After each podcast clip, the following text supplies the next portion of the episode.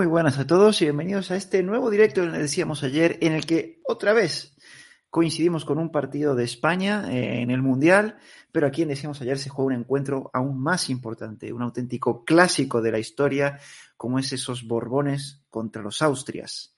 Y concretamente durante la Guerra de Sucesión Española, y con más concretamente dentro de esta guerra, éramos una batalla que según nuestro invitado de hoy fue el punto de inflexión, un punto crítico en el que cambió el sentido de la guerra, como fue la batalla de Almansa. Y para ello, ¿con quién contamos? ¿Quién es este invitado? Un auténtico lujo de invitado, un auténtico honor tenerlo hoy aquí, como es Aitor Díaz Paredes, graduado en Historia y doctor en Historia Moderna por la Universidad de Navarra. Su periodo de estudio se centra en el proceso de cambio dinástico y asentamiento de la, dinastía borbónica en España durante las primeras décadas del siglo XVIII y sus principales líneas de investigación son la logística militar y la producción armamentística preindustrial.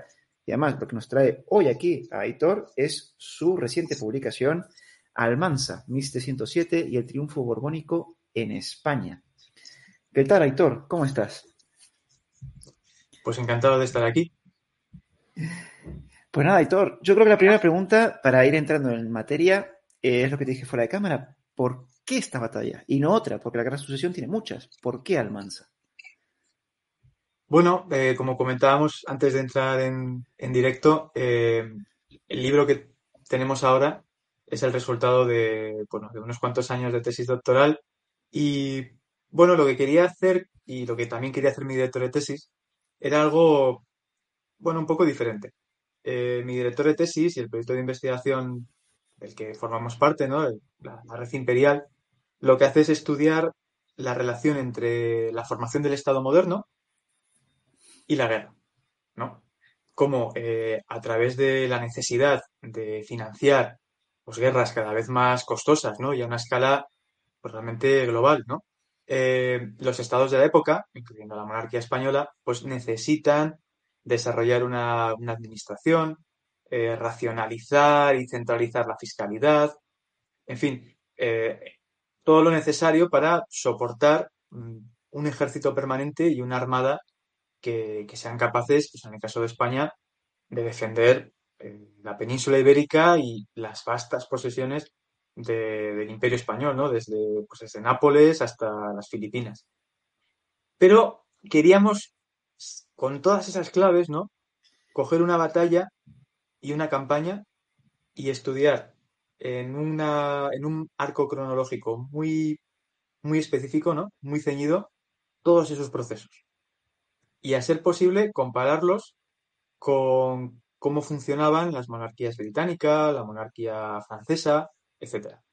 Entonces, la batalla de Almansa y la guerra de sucesión española nos permitían, eh, bueno, pues un, un banco de pruebas muy interesante. Porque la batalla de Almansa en sí misma es una batalla internacional. Luego, si quieres, lo comentamos un poquito más. Pero en la batalla de Almansa, en un lado, combaten las tropas francesas y españolas, pero también no son solo franceses y españoles. Hay bastantes irlandeses, católicos, ¿no? Que, claro, luchaban contra los protestantes, ¿no? Llevándose a España un conflicto británico. Y luego en el bando opuesto, el bando que, que defendía la candidatura del archiduque Carlos, lo que nos encontramos es que, para empezar, no hay tropas austriacas, no hay regimientos propiamente mm, austracistas, pero sí tenemos un montón de regimientos eh, ingleses, holandeses, portugueses, etcétera. Entonces, que era una batalla global, realmente, o menos europea.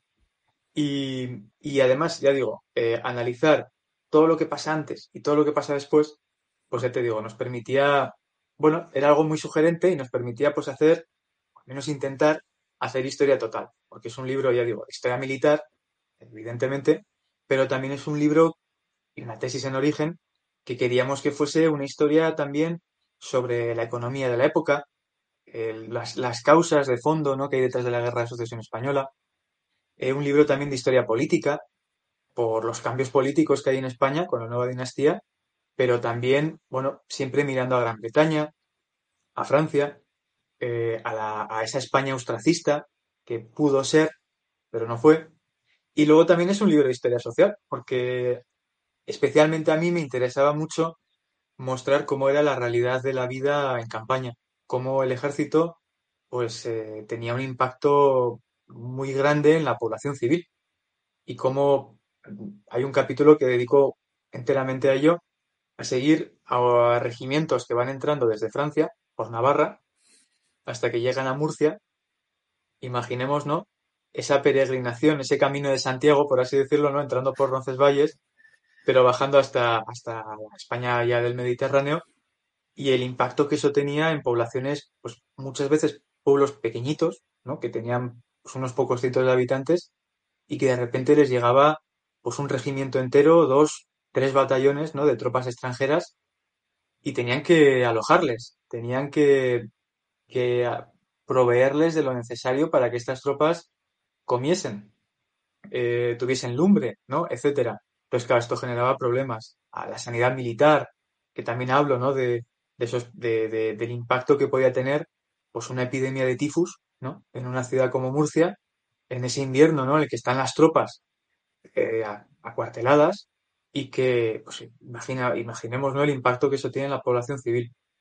Entonces, queríamos juntar todo eso en, en una tesis y ahora, no, pues, pues en un libro. ¿Y por qué la batalla de Almansa en concreto y no, no la batalla de, pues, no sé, asedio de Barcelona o, o luego Villaviciosa de Tajuña y Brihuega?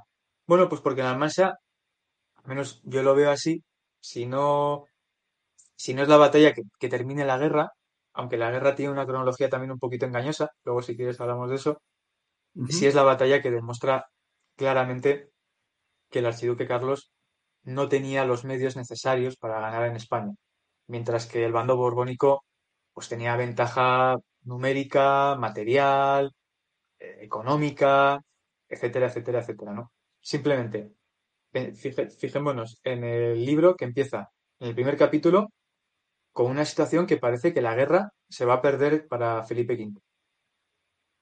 Eh, se reconduce un poquito la situación. Luego, también, si queréis, hablamos un poquito de la campaña de, de 1706, ¿no? De los meses previos a, a la batalla de Almansa. Tiene lugar la batalla de Almansa en abril del 7 y unos pocos meses después la campaña concluye en Lérida. O sea, entre Almansa, 25 de abril, y la toma de Lérida por parte del ejército borbónico, en octubre la ciudad y en noviembre ya capitula el castillo, el frente se ha corrido desde, pues desde prácticamente la frontera entre lo que hoy en día es la provincia de Albacete y la provincia de Alicante hasta Tortosa y, Lérida. Y se han reconquistado todo el reino de Aragón y la práctica totalidad del reino de Valencia, quitando Denia y el bueno, y Alicante. Entonces, claro, el, el- el- pues hablamos de un corrimiento del frente de cientos de kilómetros, que es algo hoy en día también pues sería realmente extraordinario, ¿no? En una guerra como era la guerra del antiguo régimen, que era más una guerra de posiciones, de asedios, con avances normalmente muy lentos, y de repente no, eh, después de la batalla de Almansa, pues ya digo, un- una victoria aplastante y un corrimiento del frente de guerra también pues, espectacular. Por eso, la batalla de Almansa. Bueno, entonces, si te parece, porque ya hemos ido avanzando a algunas pequeñas cosas, Sí. pero vamos a hacer al principio un poco del conflicto para ir acercándonos a esa batalla. Eh, claro, ahí es muy interesante un poco la información que me has pasado de tu libro, que estoy pendiente que me llegue y te- ya con lo que me has contado hoy ya tengo muchas ganas de leerlo, he dejado con los dientes largos. Es, la pregunta es, ¿cómo llegan las potencias? Vamos a hablar de las principales potencias, si quieres, Gran Bretaña, Francia y, bueno, España, que es la principal protagonista, a este conflicto bélico. Bien. Eh, bueno, hay que remontarnos un poquito al siglo XVII para entender las claves ¿no? geopolíticas y dinásticas de, que llevan a la guerra de sucesión española. Eh, claro, fallece Carlos II, ¿no? El, muy simbólicamente, ¿no? El Día de Todos los Santos, el 1 de noviembre de 1700, y deja un testamento que, que es un poquito un legado, pues, no envenenado, ¿no? Pero, pero sí muy complicado de gestionar, porque de una forma u otra eh, parecía imposible que no hubiese guerra. O sea, hubiese, aunque el testamento hubiese sido diferente, muy probablemente habría habido una conflagración espectacular igualmente. Pero ¿qué pasa? Que durante los años, bueno, desde realmente desde los años 60, cuando Felipe IV ya está muy mayor y cuando fallece. pero sobre todo en los años 90 la actividad diplomática, las intrigas, pues son, vamos, son constantes, ¿no? Es un hervidero, ¿no? Eh, las cortes eh, de la Europa occidental en torno a la cuestión sucesoria española, porque, insisto, hay que ponerse en, en la época y tener dimensión de una monarquía que no solo es la actual España, son los Países Bajos españoles, es la Italia española, por supuesto es América, Filipinas, es, es una herencia colosal. Y de un lado tenemos a Luis XIV, Francia, que, bueno, Luis XIV contemporiza, es un gran estratega, es un gran político. Eh, Luis XIV personalmente me parece un personaje interesantísimo porque tiene tantas capas y, es un gran estratega.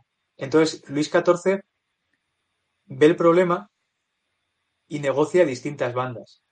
Por un lado, hace una, una labor un poco de zapa, ¿no? O de tanteo en Madrid, ¿no? Muy persistentemente, pero al mismo tiempo está negociando con los ingleses, con Guillermo d'Orange, que era su histórico archienemigo, para una salida, bueno, pues un reparto controlado de la monarquía española a expensas de la, propia España, ¿no? Repartiéndose como si fuese pues eh, esa imagen ¿no? de, del reparto colonial de África en el siglo XIX, ¿no? Pues algo similar, como si España no, no contase nada. Cosa que Luis XIV sabía perfectamente que, claro, que España y la opinión de los españoles contaba. Por eso se estaba ganando la opinión de los españoles en primer lugar, ¿no? De españoles influyentes en Madrid. Y por otro lado tenemos a Leopoldo I, el emperador de Austria, que bueno, considera que la Casa de Austria es la heredera y poseedora legítima de la monarquía española y de la rama española de, bueno, pues de los Austria. Pero al mismo tiempo, claro, Austria tenemos que... Es un, Austria es curioso porque es un imperio que, a los españoles nos queda un poco lejano, porque es un imperio eh, que, mira, que mira a los Balcanes, que mira al este de Europa también, que mira al Mediterráneo Oriental. Entonces, algo que a los españoles pues, nos queda un poco lejano. ¿no? Entonces, Austria tiene lógicamente unos intereses sobre la monarquía española, pero Austria, y ese es uno de los grandes, de las claves ¿no? de la guerra de sucesión española, sobre todo en el impacto que tiene en España, Austria siempre antepone sus intereses inmediatos en los Balcanes, en Italia, en Italia española. Austria, hasta esto es una constante en la política exterior austriaca hasta la Primera Guerra Mundial. Austria no tiene salida al Mediterráneo. Entonces, para Austria siempre fue importantísimo controlar la Italia española. Lombardía, Nápoles, luego ya más adelante Venecia, el Véneto. No, entonces, Austria juega un poco a dos bandas también porque ellos quieren colocar a, un austriaco, en este caso al segundo hijo de Leopoldo I en Madrid, pero al mismo tiempo quieren que los británicos sean los que paguen la guerra en España.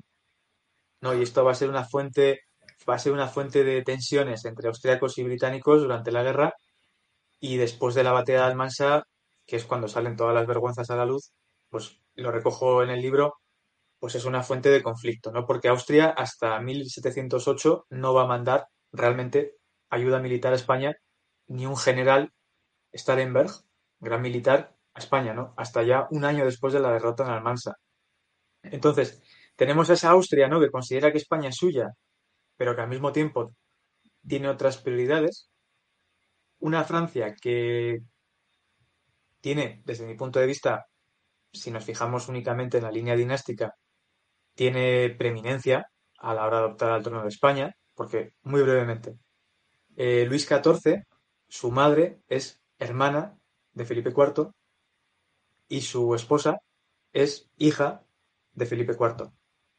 Eh, Leopoldo I, su su madre también es eh, hermana de, Felipe IV, María Ana de Austria, que la retrató Velázquez, un retrato precioso de Velázquez, y su primera esposa es la infanta, la, sí, la infanta Margarita, la de las meninas de Velázquez, uh -huh. ¿no? Pero tanto la, la madre de Leopoldo I como la esposa de Leopoldo I son más jóvenes que la madre de Luis XIV y la esposa de Luis XIV.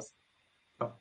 Pero es que además eh, Margarita, la primera esposa de Leopoldo I, no le da un heredero. O sea, sí tiene algún niño, pero no, no, no viven.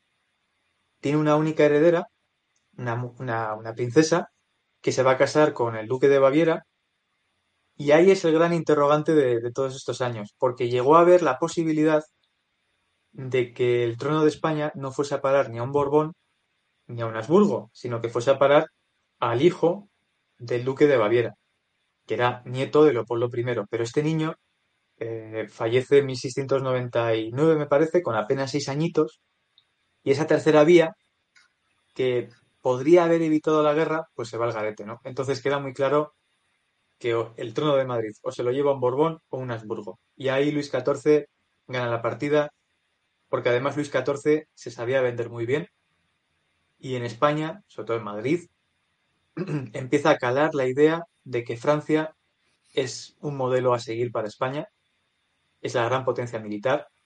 Eh, ese modo de gobierno de Luis XIV más autoritario, más vertical, más centralista, diríamos, siempre con matices de la época, se ve también como un modelo político de éxito. Recordemos que en España, aunque siempre hablemos del pactismo, de la monarquía compuesta de los Austrias en el siglo XVII, en tiempos del conde duque de Olivares, con la famosa unión de armas, ya se intentó hacer algo parecido a lo que va a poder hacer Felipe V. O sea, esa, esa idea de, de un rey fuerte, ¿no? Que fuese rey en todos sus reinos, ya estaba con, en tiempos de Felipe III y de Felipe IV ahí. Lo que pasa es que no se pudo llevar a cabo porque la monarquía era débil, sobre todo en los años 30, 40, 50 del siglo XVII. En cambio, Luis XIV sí lo había conseguido. Entonces, Luis XIV tiene un prestigio en España también muy importante. Entonces, Luis XIV sabe venderse muy bien sabe jugar muy bien a dos bandas diplomáticamente y bueno, pues al final se impone, se impone en el testamento ¿no? de, Carlos II y eso inmediatamente después degenera en, en una guerra que inicialmente solo contra Austria, pero claro, en 1701 eh, empieza la guerra en, en, Italia y los británicos muy pronto ven que, que tienen que ayudar a Austria, porque si no, se va a crear un monstruo borbónico que va a impedir ¿no? que Gran Bretaña se convierta como se convirtió a la postre en la gran potencia marítima y económica del siglo XVIII. Entonces tenemos ahí un galimatías y un conglomerado geopolítico, mercantil, que, es espectacular y que es global. Claro, esto, eh, bueno, siempre se ha dicho, ¿no? Que la guerra sucesión española fue una guerra global, eh, no sé si llamarlo una, una primera guerra mundial, pero claro, aquí yo lo que entiendo por lo que tú comentas es que ya tanto Felipe V como el archiduque Carlos eh, eran como peones en este juego político. Realmente el protagonismo es poco en esta primera fase, ¿no? O sea, aquí lo que cuenta es la voluntad, porque entiendo, de Luis XIV y de las potencias enemigas de Luis XIV. Sí, totalmente. Fíjate qué simbólico que el archiduque Carlos eh, cuando sale de Viena en 1703, teóricamente ya para, bueno, pues para encaminarse a España eh, con la guerra ya empezada, lo primero que hace es ir a Inglaterra, a Windsor, donde se reúne con la reina Ana y con el duque de Marlborough, que es el gran general eh, y el hombre fuerte ¿no? de la política exterior británica durante esa primera década del siglo XVIII y ya te digo, lo primero que hace el archiduque Carlos es ir a Inglaterra, porque va a ser en, la, Armada Británica en la cual embarque para dirigirse a la península ibérica, llegando primero a Lisboa. Entonces, el archiduque Carlos, y creo que eso también lo, bueno, lo recojo bien en el libro, creo, creo que queda bastante claro, es totalmente un peón de, no ya tanto de, Austria como de Gran Bretaña. De hecho, eh, los ingleses el embajador inglés en España, James Stanhope, que es hijo de otro embajador inglés en España en los años previos de Carlos II. Era un tío que conocía muy bien España y, bueno, conocía bien la monarquía española. Y Stanhope le va a sacar sendos acuerdos comerciales al archiduque Carlos en Barcelona, que era en ese momento, pues era castillos en el aire, porque evidentemente, el archiduque Carlos no, controlaba la monarquía y no podía comprometerse a firmar esos acuerdos comerciales ¿no? con, Gran Bretaña. Gran Bretaña, en cuanto ve que ya unos años más tarde, que va a poder firmar la paz con Francia y con España reconociendo a Felipe V como rey de España, pero con unos acuerdos comerciales ventajosos que les favorezcan a ellos y colmen las expectativas que tenían en el archiduque Carlos, pues entonces se acaba la guerra realmente. Los británicos firman en los espacios de Utrecht, ¿no? Eso estaba, se venía cocinando de un tiempo atrás y el archiduque Carlos pues se queda sin, sin la protección militar y económica de los británicos y eso pues ya sentencia completamente la guerra. Y Felipe V depende también, eh, no totalmente, porque Felipe V hereda la estructura ¿no? de la monarquía española y eso implica que Felipe V tiene más recursos, tanto económicos como, como demográficos, ¿no? para mantener un ejército, pero claro, necesita de la protección tanto de armas como de buques, como de dinero que le viene de Francia. Si es verdad que las relaciones hispano-francesas no van a ser del todo de igual a igual, sobre todo en los primeros años de la guerra, pero Felipe V, ya digo, tiene mejores asideros en la propia España que el archiduque Carlos. Que el archiduque Carlos, claro, reina entre comillas, pues en Cataluña, una temporada en Valencia, que son territorios, pues bueno, que tienen unas protecciones legales, constitucionales, que, que pues si cabe, volvían más débil al pobre archiduque. Era un bucle, ¿no? El de la España, el de la España foral. O sea, imaginémonos, los ingleses no lo podían entender. O sea, ¿cómo era posible que el archiduque Carlos tuviese tantos problemas para levantar un ejército propio? No, no, podían, no podían concebir que hubiese que reunir cortes para negociar con, con, la, con, la, pues con el Principado de Cataluña, con el Reino de Aragón, con el Reino de Valencia. Pues el reclutamiento de dos, tres regimientos era algo, pues bueno, pues que si cabe todavía era una losa más que tenía que llevar el pobre archiduque, que ya digo, era pues totalmente dependiente de los británicos. Entonces sí, realmente Felipe V igual no es un, más que un peón, es un poco un alfil, diríamos, pero el archiduque Carlos tiene más, tiene más de peón, sí. entonces, por lo que tú cuentas aquí, Austria, poco interés en participar directamente en la guerra, incluso las participaciones tarde. O sea, el ejército tiene que venir de Gran Bretaña, bueno, también los Países Bajos y después también Portugal. Tiene problemas porque la zona donde él tiene la influencia, ese poder, el archivo de Carlos, son zonas que tiene que reunir cortes, son zonas problemáticas para levantar un ejército. Por tanto, aquí, por lo que entiendo, la causa austracista empieza muy mal, o sea, prácticamente empieza con la guerra perdida, o con pocas posibilidades de ganarla. Sí, realmente yo, el, bueno, el mensaje o una de las conclusiones ¿no? del libro es, es, realmente, es esa, es esa realmente. Porque además la, la coalición, diríamos, de las potencias marítimas, ¿no? holandeses, británicos, es que realmente entre ellos tampoco se llevaban bien. Y eso también aparece en el libro.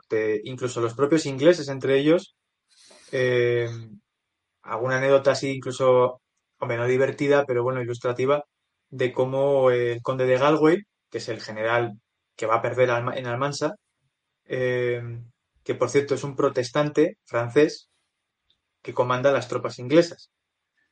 ¿No? Es una historia también curiosa, muy de la época. Y entonces eh, Galway no, llega un momento en el que ya ni se habla con el conde de Peterborough, que es otro general inglés, entre ellos se detestan. Pero es que además, claro, los holandeses habían entrado en la guerra un poquito de la mano de los británicos, típico, ¿no? Esa alianza que tenían entre ambos, pero claro, los holandeses, a estas alturas ya de guerra, se empiezan a dar cuenta de que los británicos realmente son la potencia rival de ellos.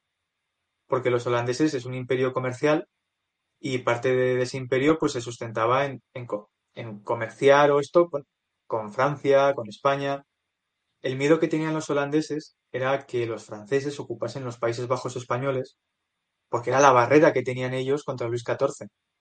Pero claro, en el momento ya, en 1706, en el cual ya queda claro que, los franceses no van a poder invadir Holanda, pues claro, se dan cuenta de que lo que tenían ellos que ganar en esta guerra, pues ya está, que era esa barrera territorial que luego va a ser Bélgica, ya en tiempos más contemporáneos. Entonces, los holandeses tampoco quieren mucho a los ingleses y los portugueses, pues tampoco quieren mucho a los holandeses, porque los holandeses y los portugueses en sus respectivos imperios marítimos, en Indonesia, eh, el Índico, pues habían estado siempre en guerra, en el norte de Brasil. ¿no? Y, los ingleses al final tampoco se llevan bien con ellos porque dicen, estamos llevando nosotros el peso de la guerra. En la batalla de Almansa se ve muy bien cómo lo que hacen los británicos es instintivamente echarle la culpa a los portugueses por haber huido en desbandada, ¿no? Entonces, es una alianza pues que está cogida un poco con pinzas. Y, y luego, claro, ya en la propia España, el austracismo pues no tiene en mi opinión, esto puede ser debatible, no tiene la cohesión ni la coherencia interna que tiene el felipismo o el bando borbónico, vamos. Porque tú piensas que, que al archiduque Carlos, en un grado u otro, le apoyaba el comerciante de Barcelona, que hacía negocios siempre con los holandeses y con los ingleses, y que con la guerra, pues hay un embargo, ¿no? comercial, y su, bueno, pues su modo de vida se ve muy, muy perjudicado, porque encima ve cómo los comerciantes franceses, ahora que hay una alianza entre España y Francia, le empiezan aquí, pues le están fastidiando el negocio y tiene miedo de que si Felipe V implanta el tipo de gobierno de Luis XIV, pues ese poder que tenían las oligarquías urbanas, por ejemplo en Barcelona, claro, les van a fiscalizar de una forma que antes no fiscalizaban. Pero claro, ese comerciante de Barcelona se parece muy poco al aristócrata castellano que, que había, bueno, siempre hecho y deshecho de alguna forma, ¿no? Que había copado los puestos en el Consejo de, Consejo de Guerra, en el Consejo de Hacienda y tal, y que, que no se fiaba tampoco de ese estilo de gobierno de Felipe V, que explico en el libro, que Felipe V lo que hace es aupar al poder a hombres de negocios que le, que le apoyan, muchos de los cuales son una panda de, de advenedizos. Finémonos a un aristócrata castellano que ve como todos esos hombres de negocios de, pues de Navarra, de Vizcaya, de, Andalucía, sacan la chequera, se compran el título nobiliario, se compran una plaza en el Consejo de Hacienda y, o, ese burócrata, ¿no? De ese, ese mm, letrado, ¿no? Que, pues que, que, bueno, que hacía rodar la maquinaria de la monarquía española, pues directamente Felipe V le dice, tú, secretario de Guerra y Hacienda, y eres mi primer, en la práctica, mi primer ministro. No, pues claro, eso a, esa aristocracia no, pues no le, no le sienta nada bien. Pero tampoco esa aristócrata, desde luego no se parece a ese burgués catalán, pero tampoco se parece al, al bandido valenciano que lo que hace es aprovechar el vacío de poder para levantarse contra Felipe V, supuestamente en favor del archiduque, pero iniciar un intento de rebelión antiseñorial, ¿no? Por eso la nobleza valenciana va a ser borbónica, en su mayoría. Y claro, es, es, como dicen en la época, villanaje ínfimo. O sea, son pues los Miquelets, ¿no? Esos guerrilleros de Valencia, de, Aragón, que, que claro, intentan hacer una rebelión contra, casi contra el establishment, ¿no? Casi una revolución campesina, ¿no? Entonces, claro, el archiduque Carlos no tiene esa coherencia, ¿no? Eh, su causa, que a grandes rasgos sí tiene Felipe V, que es, diríamos, mucho más transversal. O sea, es desde, desde el pueblo llano, que es muy borbónico, en la corona de Castilla, desde Navarra hasta, hasta Andalucía, ¿no? Eso también lo, lo cuento en el libro. Y luego el dinero, el mundo del dinero, los hombres de negocios de Andalucía, de América, de, bueno, pues de Madrid, ¿no? De Navarra, que hacían negocios con Francia y que veían con muy buenos ojos la unión con Francia. Igual que en Cataluña, que hacían los negocios con los británicos y los holandeses, no podían tolerar esa unión. En Navarra, por ejemplo, que aquí estamos al ladito de Francia y la ruta con Bayona, con Burdeos, pasaba por aquí, pues cómo no iban a ser borbónicos, ¿no? Entonces, los argumentos dinásticos o políticos que son, bueno, para mí un poco insatisfactorios, hay que meterse siempre seguir el dinero, ¿no? Por así decirlo. Preguntarse qué intereses de fondo hay aquí. Y al final, pues bueno, América. Sí, claro, es que, claro, por lo que tú comentas, más sabes de estas causas que fueron moviendo tanto a la gente del pueblo en España como a las potencias extranjeras y ya el tema dinástico va quedando, no sé, en un quinto plano, porque hay intereses geopolíticos, económicos, comerciales, que sí que tienen mucho más peso para mover tanto la población como a estas potencias. Y me imagino también que en esta cohesión que tú hablas, o esta este problema que tuvo de Carlos tiene mucho que ver la propaganda. Porque, como en toda guerra, aquí la propaganda, para intentar imponer un relato de legitimación, tanto ambos bandos, ha tenido mucho que ver también. Totalmente. Una, de las cosas que más me sorprendió de, la tesis fue precisamente lo contemporáneo, ¿no? De, de, los discursos. Porque yo, bueno, yo soy un tío muy inquieto, creo que solo por cómo muevo las manos se puede intuir. Y yo estaba en el histórico nacional, el histórico nacional, toda la documentación de la sección de Estado, etcétera. Pero había que entender también un poco cómo pensaba la gente de la época. A mí eso me parece fundamental y en la Biblioteca Nacional, en la Real Academia de la Historia, en la Biblioteca del Palacio Real, tenemos multitud de gacetas, obras de teatro, eh, poemillas, ¿no? Todas estas cosas que se repartían por la época, sermones, que claro, son tremendamente ilustrativos. Y yo el segundo capítulo del libro, ¿no? Lo dedico, lo dedico a eso, porque claro, fíjate, el, el libro de hecho empieza, por eso el primer capítulo lo titulo El eclipse, porque hay un primer, todos conocemos el asedio de Barcelona del 14, la diada, ¿no? Cuando ya realmente acaba la guerra en Barcelona. Pero hay un primer asedio borbónico en abril, mayo de 1706, que Felipe V quiere impresionar a su abuelo y se empeña en tomar Barcelona a toda costa, ¿no? En esa, ese error estratégico que se ha cometido tantísimas veces en la historia de la guerra, que es pensar que tomando la capital del enemigo se acaba la guerra. No, es un error garrafal. Luego los ingleses lo van a hacer intentando tomar Madrid a toda costa, que va, a resultar un error también increíble. Y el ejército borbónico levanta el asedio de Barcelona el 12 de mayo de 1706. Y justo en ese momento, esa mañana, hay un eclipse de sol. Claro, fíjate qué cosa, qué simbólico, ¿no? Qué simbolismo tiene que esa primera gran derrota del Rey Sol a las, a las, puertas de Barcelona, justo esa mañana, cuando el ejército borbónico se empieza a retirar ya para Perpiñán, hay un eclipse de sol. O sea, tenía que empezar el libro así.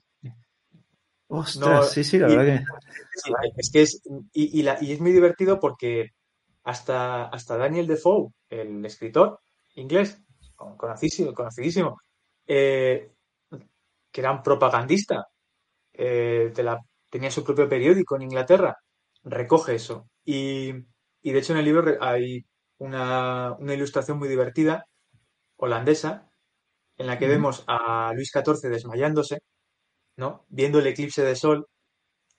Eh, entonces, totalmente, es una guerra que hay que justificar para el pueblo llano también, ¿no? Entonces, el bando borbónico va a explotar mucho, en primer lugar, la voluntad de Carlos II, realmente porque el heredero legítimo, por así decirlo, designado por el anterior monarca, es, Felipe V, pero también va a explotar eh, mucho la cuestión religiosa. Porque, claro, tenemos que irnos a la época, aunque, aunque en el siglo XVII pues, Francia y España habían estado siempre en guerra, no dejaban de ser las dos grandes eh, monarquías católicas. O sea, había una cohesión cultural entre España y Francia. Había muchísima población francesa en España. Había una, interacción continua ¿no? entre ambas monarquías y había, pues, bueno, una cultura compartida y una religión compartida. Entonces, que, era lógico, ¿no? A, ojos, ya digo, de, de, bueno, pues de muchos sectores de la Iglesia, a desde los jesuitas, ¿no? Que siempre han sido muy borbónicos, ¿no? bueno, ya con Carlos III no tanto, pero ya me entiendes, en los años del 17, etcétera, los jesuitas están muy vinculados a, los borbones, pero en general el pueblo llano, porque claro, es lógico vender, ¿no? Una guerra en la cual tienes a las dos grandes monarquías católicas de la época combatiendo contra los protestantes, contra los británicos y los holandeses. Claro, el archiduque Carlos tenía un hándicap en ese sentido, porque todo el mundo veía que él estaba sostenido en España por los protestantes. Y claro, eso es eh, ideológicamente, tal vez no ideológicamente, es un término más contemporáneo. Sí, pero, se entiende. claro, era, un choque muy grande, ¿no? En cambio, el, el bando austracista lo que hacía era cargar las tintas sobre Luis XIV, ¿no? Sobre, sobre una Francia que había sido siempre enemiga de España, ¿no? Pero claro, era, era enemiga de España en un sentido, diríamos, más, eh, bueno, pues eso, geopolítico, militar, pero culturalmente no. Y había una cultura compartida también política, ya digo, España, sobre todo en el reinado de Carlos II, se empieza, empieza a calar, ¿no? Como una lluvia fina, la idea de que reproducir el modo de gobierno de Francia, pues es la forma de solucionar o de arreglar los problemas que tiene España. Entonces ya digo, y todo eso, pues está en el ambiente, ¿no? Y luego también hasta noticias falsas, ¿no? Hay fake news, por así decirlo. Eh, por ejemplo, pues corriendo, haciendo correr el rumor de, que el archiduque Carlos ha muerto. ¿no? ¿en serio? O por ejemplo, una historia muy curiosa que también recojo en el libro de que conmocionó a Aragón porque al parecer un campesino pues había dicho eh, apoyaré al archiduque Carlos cuando el centeno, creo que era, el centeno se convierta en trigo, ¿no?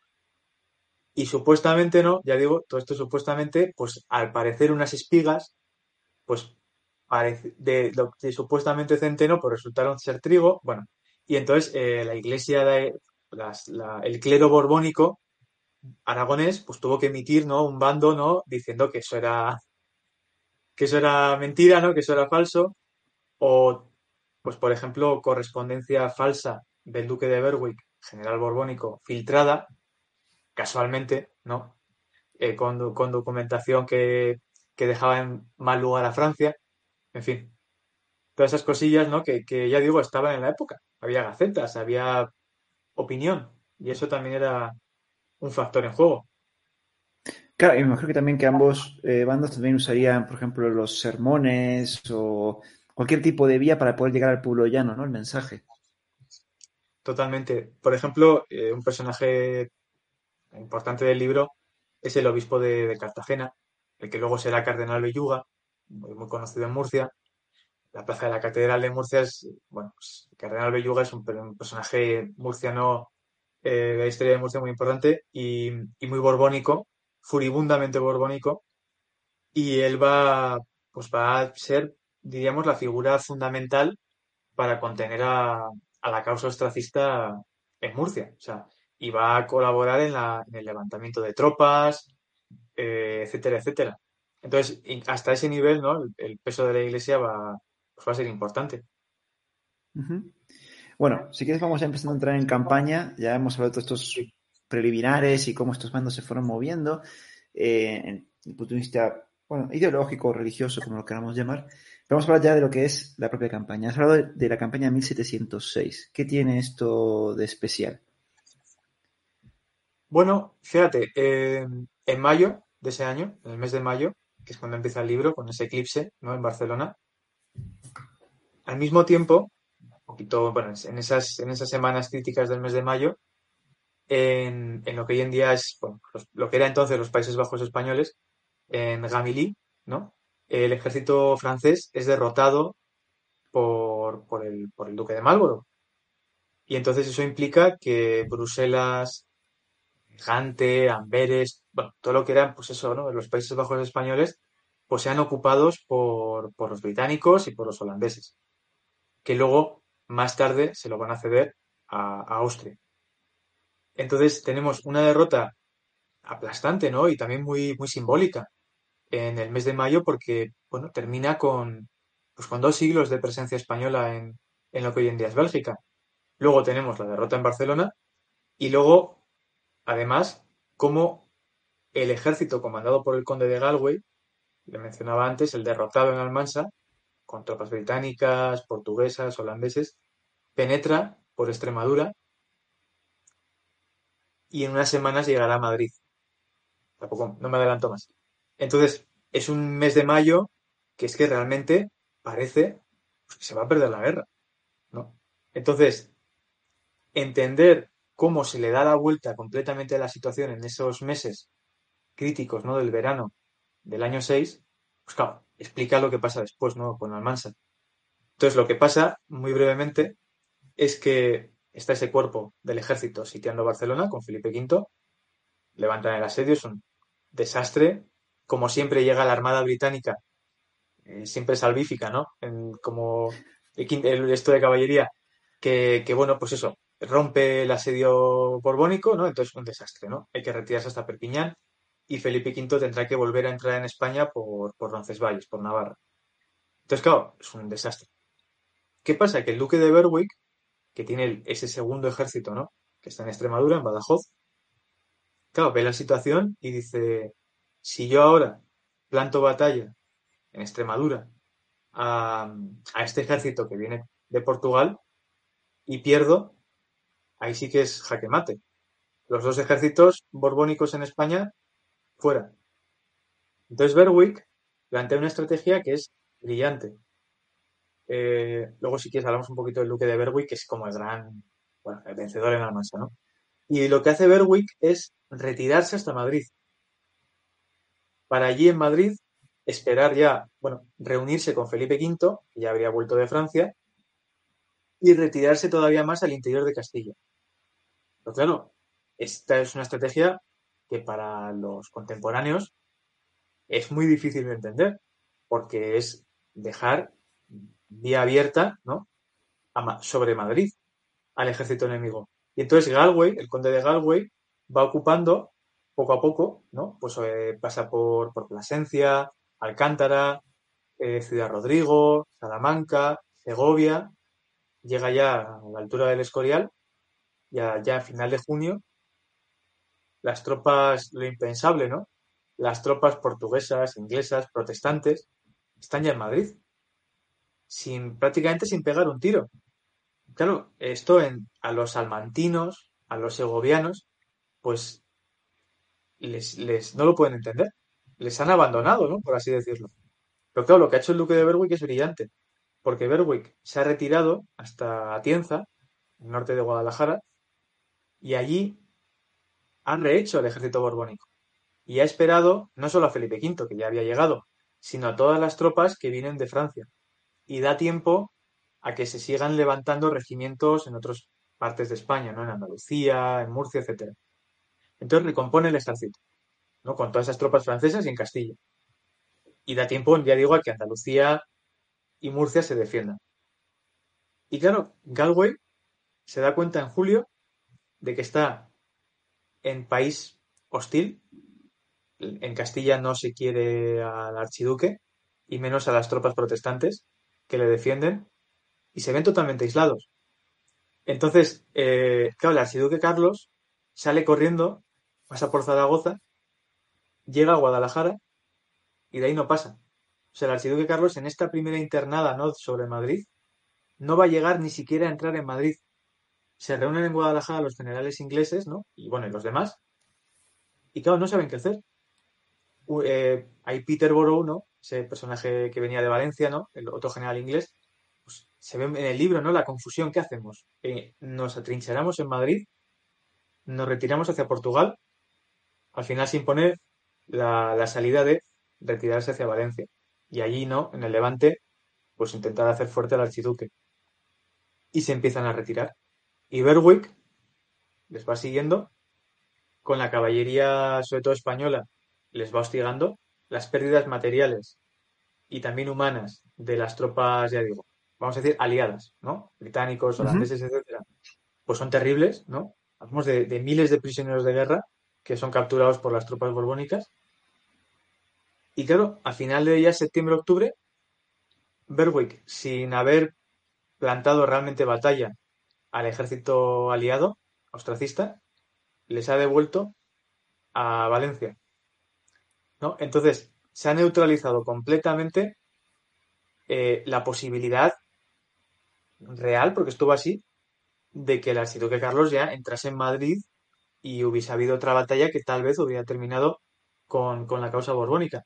Y claro, mientras tanto, Murcia, que era otro territorio que Alicante eh, ahí estaban los ostracistas. Murcia repele en septiembre también el intento de, bueno, pues de las tropas que había en el Mediterráneo, ¿no? Que defendían al archiduque, les rechaza y, y de una forma, ya digo, mm, muy, muy inteligente Berwick, con esta gran estrategia, pues realmente salva la guerra. En ese momento crítico, ¿no? Que parecía que se iba a perderlo todo. Eh, Sí, entonces, eso es, es- sí, dime.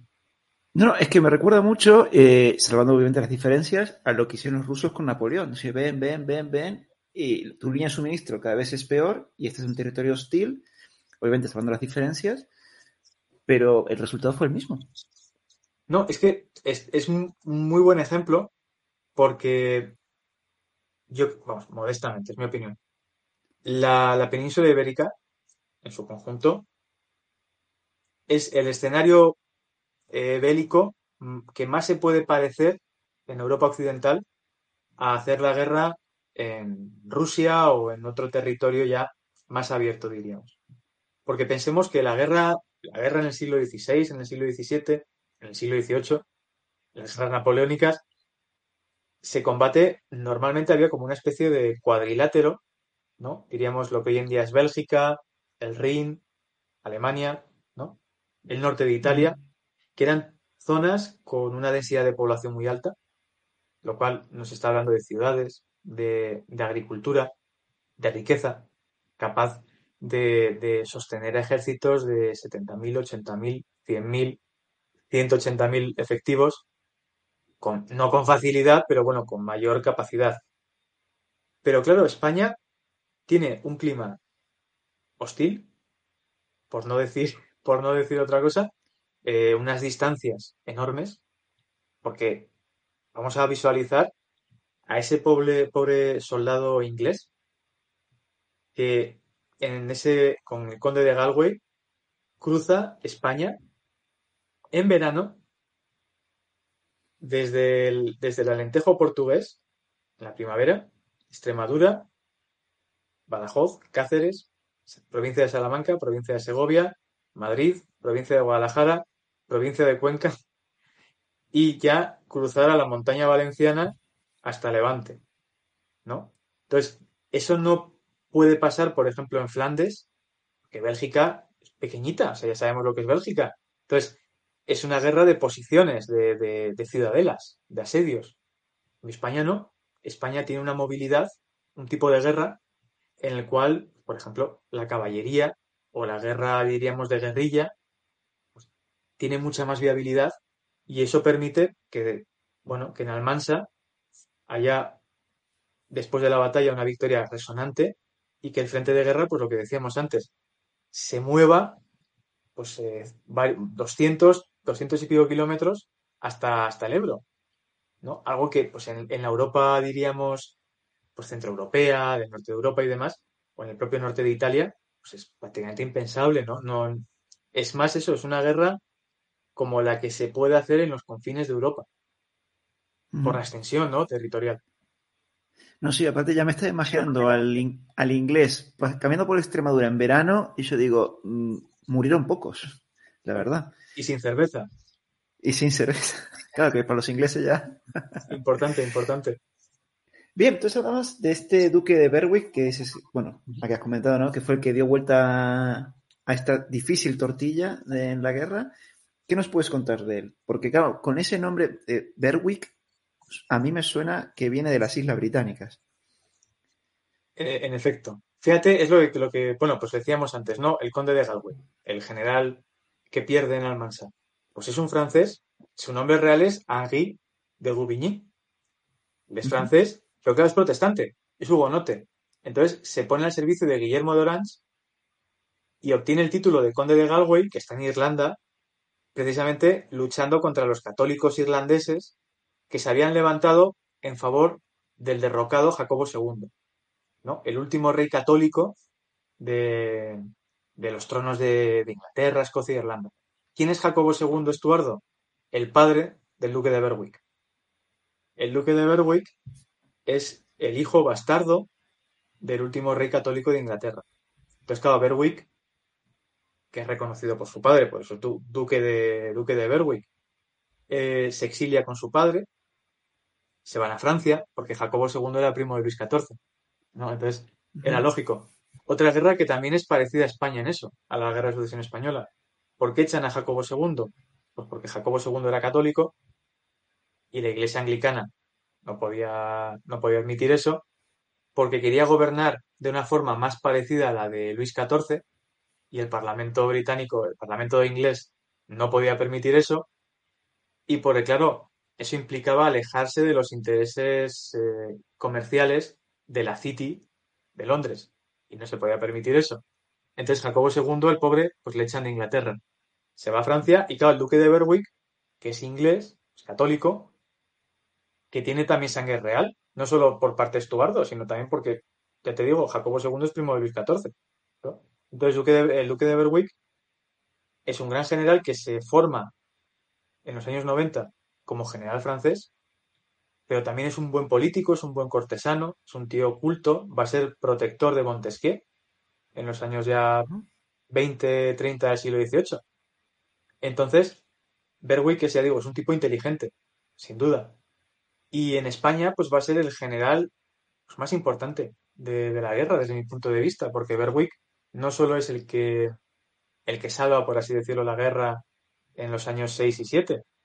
Luego también eh, el asedio de Barcelona, el último, el del 14, es Berwick, el que comanda el ejército borbónico. Entonces, claro, el duque de Berwick es, vamos, es el personaje en términos militares decisivo de la guerra. No, es muy. No, es que es una, como comentas, era típico en la época, pero sorprende hoy en día eh, encontrar eso, decir, bueno, un británico al servicio de un francés, el francés al servicio de un británico, y el único motivo era la, religión, cosa que hoy en día, pues, no, no, claro, te choca, siempre te, te choca. Pero bueno, entonces vamos siguiendo ese, ese movimiento de tropas hasta llegar a la batalla de Almansa, que es en 1707. O sea, tenemos a los británicos ya replegándose hacia el levante, los franceses persiguiéndolo. ¿Cómo llegamos a, concretamente allá a la batalla de Almansa? Bueno, la campaña del año 6 termina precisamente eso, en la región de Murcia, provincia de Albacete, Elche, Orihuela, ¿no? Sur de Alicante. Y claro, eso se explica porque, pues en primer lugar, porque el ejército comandado por el conde de Galway, con el propio archiduque, se tienen que retirar a Valencia, que era la, pues realmente la única opción segura que tenían, ¿no? Estando en el interior de Castilla, porque haber vuelto a Portugal, pues habría sido probablemente bastante más difícil. Entonces, nos plantamos a final del año 6 con el archiduque en Valencia. Luego también había habido, lo he mencionado un poquito antes, otro frente, ¿no? Ahí entre Alicante y Murcia, en esos meses de verano, otoño del año 6. Y bueno, hay un capítulo que dedico a, esa defensa de Murcia, que también explica por qué, ya digo, la, campaña termina ahí y los ejércitos borbónicos pues pasan el invierno en, en esa región. Y el capítulo, a mí me gusta mucho el western, cine del oeste, y el capítulo se titula Alicante tenía un precio. Pero es que es verdad, Alicante tenía un precio. Alicante era el puerto y castillo de Valencia, fortificación más importante, y un irlandés, Daniel Mahoney, borbónico, lo defiende el tiempo suficiente como para que Andalucía y Murcia recluten tropas para defender la frontera, ¿no? entre Murcia y Alicante. Mientras Berwick va viniendo ya en septiembre en esa dirección, ¿no? Entonces, pues bueno, también sin, sin esa, ese testarudo eh, irlandés, ¿no? Pues tal vez Alicante habría caído antes, los ingleses habrían podido tomar Murcia, no sabemos. Y, y la defensa de Alicante es dramática, ¿eh? O sea, tú piensas que, que los irlandeses resisten hasta el final porque, claro, los irlandeses odian a los ingleses. Pero claro, no, no estaban solos. Había también tropas napolitanas. Y los napolitanos a mí me divierten mucho porque estos cambiaban de bando con una naturalidad asombrosa. Asombrosa. Y los, y los napolitanos, eh, sí es verdad que la, diríamos, la, la, aristocracia napolitana son los que van a integrar los, las guardias de corps italianas, ¿no? Pero luego el soldado así de andar por casa pues era bastante, pues ese estereotipo un poco del, italiano del sur. Y, los napolitanos van a envenenar las aguas del castillo para forzar la rendición porque querían rendirse. Entonces, pero bueno, aún así, ya digo, Alicante aguanta lo suficiente, ¿no? Como para esto. Entonces, llegamos a octubre, noviembre y ya, pues bueno, todas las tropas borbónicas se han reunido, pues entre Albacete, Albacete, Elche y, y Murcia. Y los ingleses, ¿no? Y compañía, pues en la zona ya de pues, Alicante, Valencia. Reciben refuerzos los ingleses desde, desde Inglaterra durante esos meses de invierno. El general inglés que está al cargo de esos refuerzos detesta a Galway. Galway tampoco se habla con él. Entonces, nuevamente el, mando británico era un desastre. Eh, en contra del caso borbónico con un duque de Berwick que es generalísimo. O sea, a Berwick no le cuestiona nadie. Aun planteando una estrategia que podría parecer suicida, se hace lo que dice Berwick. La importancia de tener un mando único en un conflicto bélico. ¿no? Entonces, eh, los ingleses pues se, detestan y encima, bueno, llegan, eran, iban a ser 9.000 soldados, pero llegan muchos enfermos. Imagina la travesía desde Inglaterra, haciendo escala en Lisboa, hasta Alicante. Esos pobres soldados y caballos, y los caballos, cómo tenían que llegar. Entonces eso, nos encontramos en marzo ¿no? del año 7, previa Almansa, pues eso ya con las tropas, ¿no? Cada una en su, pues en, su lado de la frontera. Claro, bueno, lo que comentas, claro. A ver, yo soy sincero, ¿eh? Yo hubiese sido muy napolitano en esa guerra. Yo me hubiese cambiado de bando para salvarme pero bueno, entiendo que habrá gente convencida en, este, en esta época de hacer eso. Yo no era uno de ellos. Yo envenenaba el castillo y me rendía, ¿eh? Yo lo admito. Entonces, bueno, ya tenemos estos dos ejércitos. Ya, por lo que comentas, el bando aliado, pues de alguna manera, se está mostrando las vergüenzas ya, esos, las, las costuras empiezan a romper. Y lo que tú comentas, el gran prestigio de Berwick mantiene, parece ser unido al ejército borbónico. Entonces, claro, ya me imagino que aquí en el encuentro de Almansa, eh, ¿cómo fue? O sea, ¿fue un sitio buscado por el bando borbónico? ¿Fue un encuentro, se, encontraron casualmente? ¿Cómo fue? Pues nuevamente Berwick, eh, muy inteligentemente, primero les plantea una salida, una trampa a los ingleses, porque deja prácticamente desguarnecida a Murcia. Entonces, como una invitación a, bueno, podéis venir por aquí. Pero entonces, no, les, les tiende una serie de, bueno, y, les va llevando a donde él quiere realmente. Es que realmente es, es, extraordinario el genio militar de Berwick y al mismo tiempo, también hay que decirlo, un conde de Galway que estaba convencido de que iba a perder. Es una cosa también un poco de psicoanálisis y Galway va al matadero. O sea, y los ingleses el mando inglés más o menos sabe que va al matadero. Porque lo más inteligente, porque ellos estaban en inferioridad numérica, habría sido asegurar Valencia. O sea, tenían una posición defensiva más o menos buena, la montaña valenciana, les, les podían haberse atrincherado ahí, con la ayuda de las guerrillas austracistas no valencianas. Pero claro, la política, el alto mando inglés, o sea, Marlborough, ¿no? Desde, desde el norte de Europa y desde Londres, claro, lo que, lo que veía el, gobierno inglés, ¿no? No los generales que estaban sobre el terreno, sino el gobierno inglés, lo que veía es que llevaban ya varios años de guerra, que el peso de la guerra la estaban, estaban llevando ellos, que estaban ganando la guerra en los, Países Bajos españoles, ¿no? Y en Alemania. Pero claro, no, no cerraban la guerra en España. O sea, ¿de qué les servía ganar la guerra en lo que hoy en día es Bélgica? La guerra de sucesión española, si no podían poner a, su candidato en Madrid. Entonces, los, los poderes fácticos, no diríamos, de, la política británica presionaron repetidamente y muy claramente al, al, mando inglés en España para que intentase tomar Madrid. Entonces, claro, Galway era tonto él ya sabía que, pues, que, estaban en inferioridad numérica clara y material también, y de víveres y todo. Entonces sabía que, en, a campo abierto era muy improbable que, que ganasen la batalla. Entonces él va al matadero. O sea, eso se recoge. ¿no? De hecho, uno de los desencuentros entre ese otro general inglés que viene con esa armada de refuerzo Alicante es eso. O sea, que saben que van a perder.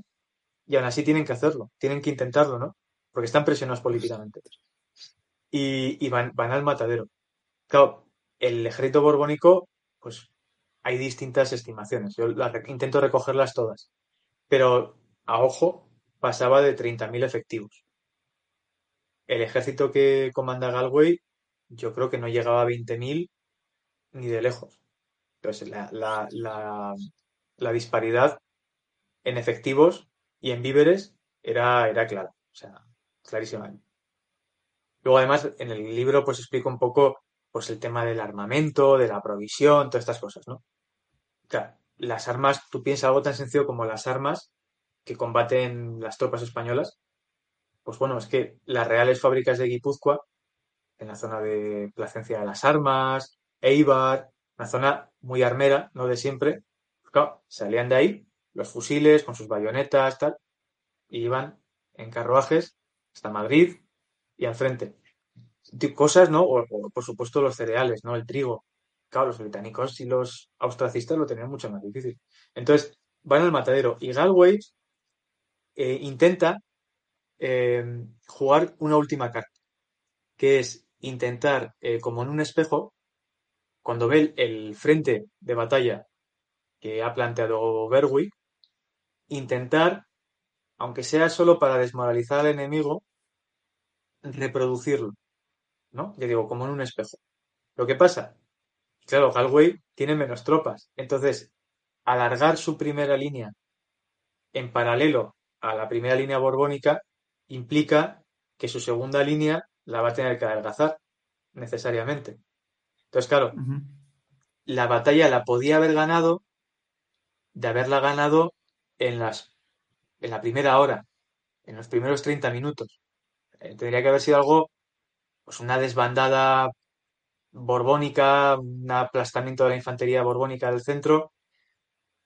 Llega a presionar, ¿no? A la infantería española y francesa, pero claro, eh, no tiene capacidad para sostener la batalla, mientras que Berwick tiene su segunda línea preparada para cuando le llegue la hora.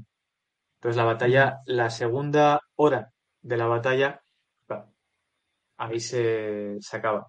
las pérdidas son terribles, pero terribles. O sea, más de, bastante más de la mitad del ejército aliado o muere o es capturado como prisionero de guerra.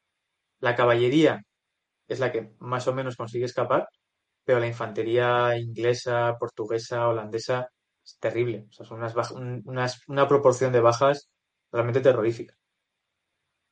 es que, qué interesante lo que comentas, como siempre la política, desde, bueno, perdón por la palabra, de tomar por saco, interfiere en estas estrategias militares y, y provoca este tipo de cosas. Era interesante lo que comentas de toda esa cantidad de prisioneros, porque al final los prisioneros para un ejército es un problema a resolver, eh, que no me malinterpreten. ¿Cómo era el tratamiento de los prisioneros de guerra durante este conflicto? Pues mira, es un tema que a mí siempre me ha despertado, ya te digo, tenía un interés social un poco también yo de ver cómo era la vida, ¿no? del soldado y, y hay que decir que tampoco era tan diferente la vida de un prisionero de guerra. bueno, evidentemente era peor, pero no era mucho peor que la vida de un soldado normal. Me explico. Em, los soldados que caían prisioneros de guerra tenían dos salidas.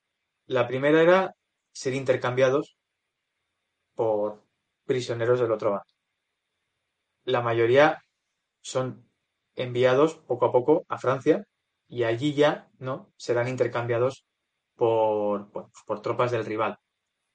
Pero muchos también, la mayoría de católicos desde luego, en la época era muy práctica.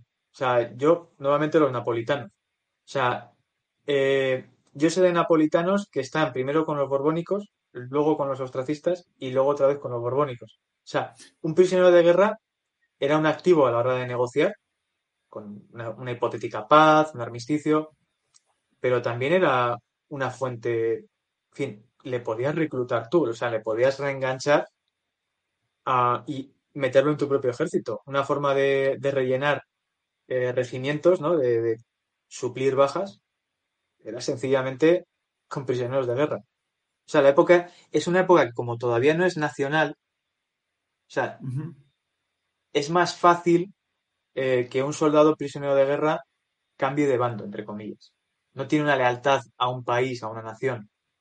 No, la tiene un soberano. Entonces ahí hay más, eh, más elasticidad. Y no, pero ya te digo, hay un capítulo dedicado solo a, a eso, a los prisioneros de guerra y a los enfermos, que, que imagina, pues imagínate las condiciones, ¿no? De, sobre todo de los heridos. Eso sí queda realmente complicado. Bueno, y volviendo ya a las consecuencias de esta batalla. O sea, ya tenemos esa victoria borbónica. Has comentado antes, la consecuencia militar es ese movimiento brutal del frente. Pero claro, acá me imagino que también una victoria tan aplastante como fue esta, me imagino que habrá sido explotada de forma propagandística, de forma mediática. ¿Cómo se vivió esta victoria borbónica pues, en España, en Francia, en Gran Bretaña, en Austria? Bueno, también hay un capítulo que dedico a eso porque también me parecía muy interesante. Claro, imagínate, en Francia, lógicamente, es una noticia apoteósica casi. En España, desde luego. Es muy curioso ver cómo se celebra la, victoria de Almansa en, Pamplona, con una corrida de toros, por supuesto, en otros puntos de España, en, incluso en América, que llega muchos meses más tarde la noticia, porque también tengamos en mente lo que costaba enviar una noticia a Lima. Podía pasar hasta el año siguiente, no se iba a saber lo que había pasado en Almansa. Pero claro, en, el otro bando, en el bando perdedor, pues es una hecatombe, porque poco después, en, verano, había otra derrota eh, aliada, ostracista, en el puerto de Tolón, en el sur de Francia, en la Francia mediterránea. Claro, cerca de Niza. Eh, los austriacos tenían que tomar la ciudad con su ejército con la ayuda de la Armada Británica. ¿Qué pasa? Que los austriacos eh, es un desastre la operación, pierden, se, se retiran y dejan tirados a los británicos. Los británicos van a bombardear el puerto de una forma también un poco criminal, diríamos, ¿no? dentro de lo que es una guerra. Irónicamente, esa armada británica luego se va a hundir en una tempestad. O sea, de alguna forma justicia poética, por así decirlo, por ese bombardeo a una ciudad que ya no podían tomar. Y, claro, esa otra derrota entre Almansa y Tolón, pues claro, los británicos realmente las relaciones con Austria se deterioran, se deterioran mucho, ¿no? Entonces, es una, bueno, es una victoria borbónica que, es que realmente marca el resto de la guerra. Austria va a tener que implicarse más en España a partir del año siguiente y ya es tarde. O sea, efectos prácticos ya es tarde. Entonces, el estruendo, ¿no? Por así decirlo, de Almansa, sí, recorre, recorre toda Europa. Claro. Teniendo este en cuenta, ¿no? Esta, este estruendo que tú comentas, esa las relaciones entre los aliados se empiezan a deteriorar, ese movimiento del frente brutal de varios cientos de kilómetros. Claro, yo entiendo que esto desmoraliza tanto oficiales como soldados. Si estamos perdiendo la guerra, estamos retrocediendo muchísimo. Claro, acá, llega la pregunta. La guerra termina en 1714. Estamos, o sea, faltan siete años para que acabe la guerra. ¿Por qué sigue? Si o sea, ¿por qué los aliados siguen luchando cuando claramente están siendo barridos. Claro, eh, bueno, realmente para mí, a efectos prácticos, la guerra termina tres años después, 1710. Me explico. Ah, o sea, en 1709 tiene lugar la batalla de Malplaquet, en Francia, en el norte de Francia, Francia-Bélgica.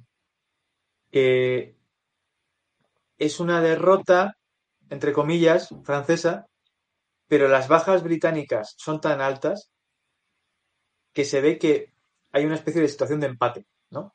Diríamos empate técnico. Entonces, claro, los británicos ya es lo que les faltaba, ¿no? Porque ya empiezan a ver realmente que es que, es que no van a poder ganar por la vía militar a Francia y a España. Francia estaba en la ruina, o sea, estaba casi en bancarrota, total. Pero aún así, pues no dejaba de ser la potencia demográfica solo por tener 20 millones de habitantes, que en la época era mucho, aun, estando arruinados, ¿no? Los franceses todavía tenían capacidad, ¿no? Para, para defender Francia. Y al año siguiente, en el año 10, hay un segundo avance británico sobre Madrid, ahí es cuando por fin el archiduque Carlos va a llegar a entrar en Madrid, brevemente. Les va a volver a pasar lo mismo, se van a volver a ver aislados en Castilla. Y ya con el, con el duque de Vendôme, eh, en Brihuega y Villaviciosa de Tajuña, en diciembre del año 10, ahí ya. Pues yo, yo digo siempre que Almansa es la batalla decisiva y Brihuega y Villaviciosa es la definitiva. ¿no? O sea, lo que ya se veía es un, una especie de segundo intento, pero que acaba, acaba igual de mal. Entonces, realmente, para final del año 1710, es que ya está claro. Y ahí ya empiezan las conversaciones de paz entre, sobre todo, británicos y franceses. Y ya no hay hostilidades realmente. O sea, porque, claro, pensemos que poco después, o sea, en 1711, eh, José I, el hermano del archiduque Carlos, fallece. Entonces, el nuevo emperador es el archiduque Carlos, que ahora va a ser Carlos VI. Entonces, claro, los ingleses dicen, un momento, ¿vamos a estar nosotros ganando España para este sujeto que se va a convertir potencialmente en el nuevo Carlos V? O sea, un tipo que va a ser emperador en Viena y rey de España. Los británicos no pueden permitir eso, prefieren un rey Borbón en España. Pero que se comprometa a unos acuerdos comerciales y a renunciar a, sus derechos a Francia, etcétera, etcétera, que un austriaco reinando en Austria, en España y en América.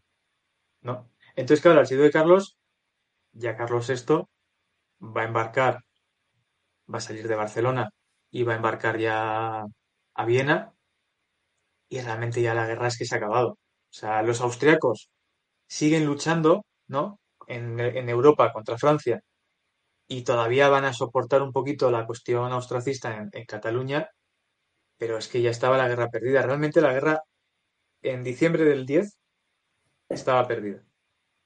Pero eso, todavía quedaba el foco catalán y Austria todavía seguía, bueno, en guerra. Pero claro, en el momento en el que ya los británicos se lavan las manos, pues es que ya. Por eso la cronología es un poquito engañosa, ¿no? En ese sentido. De hecho, no acaba en el 14, acaba en el 15. O sea, Mallorca cae un año más tarde. Ah, es verdad, claro, claro, claro. Porque hay que recordar que los británicos no solo se quedan en Gibraltar, sino que también se quedan en Menorca. Esto también es muy polémico, porque teóricamente los, británicos tendrían que habérselo dado al archiduque Carlos. Pero evidentemente no tenían la menor intención de ello. Ellos lo que querían era asegurar su presencia en el Mediterráneo. Punto.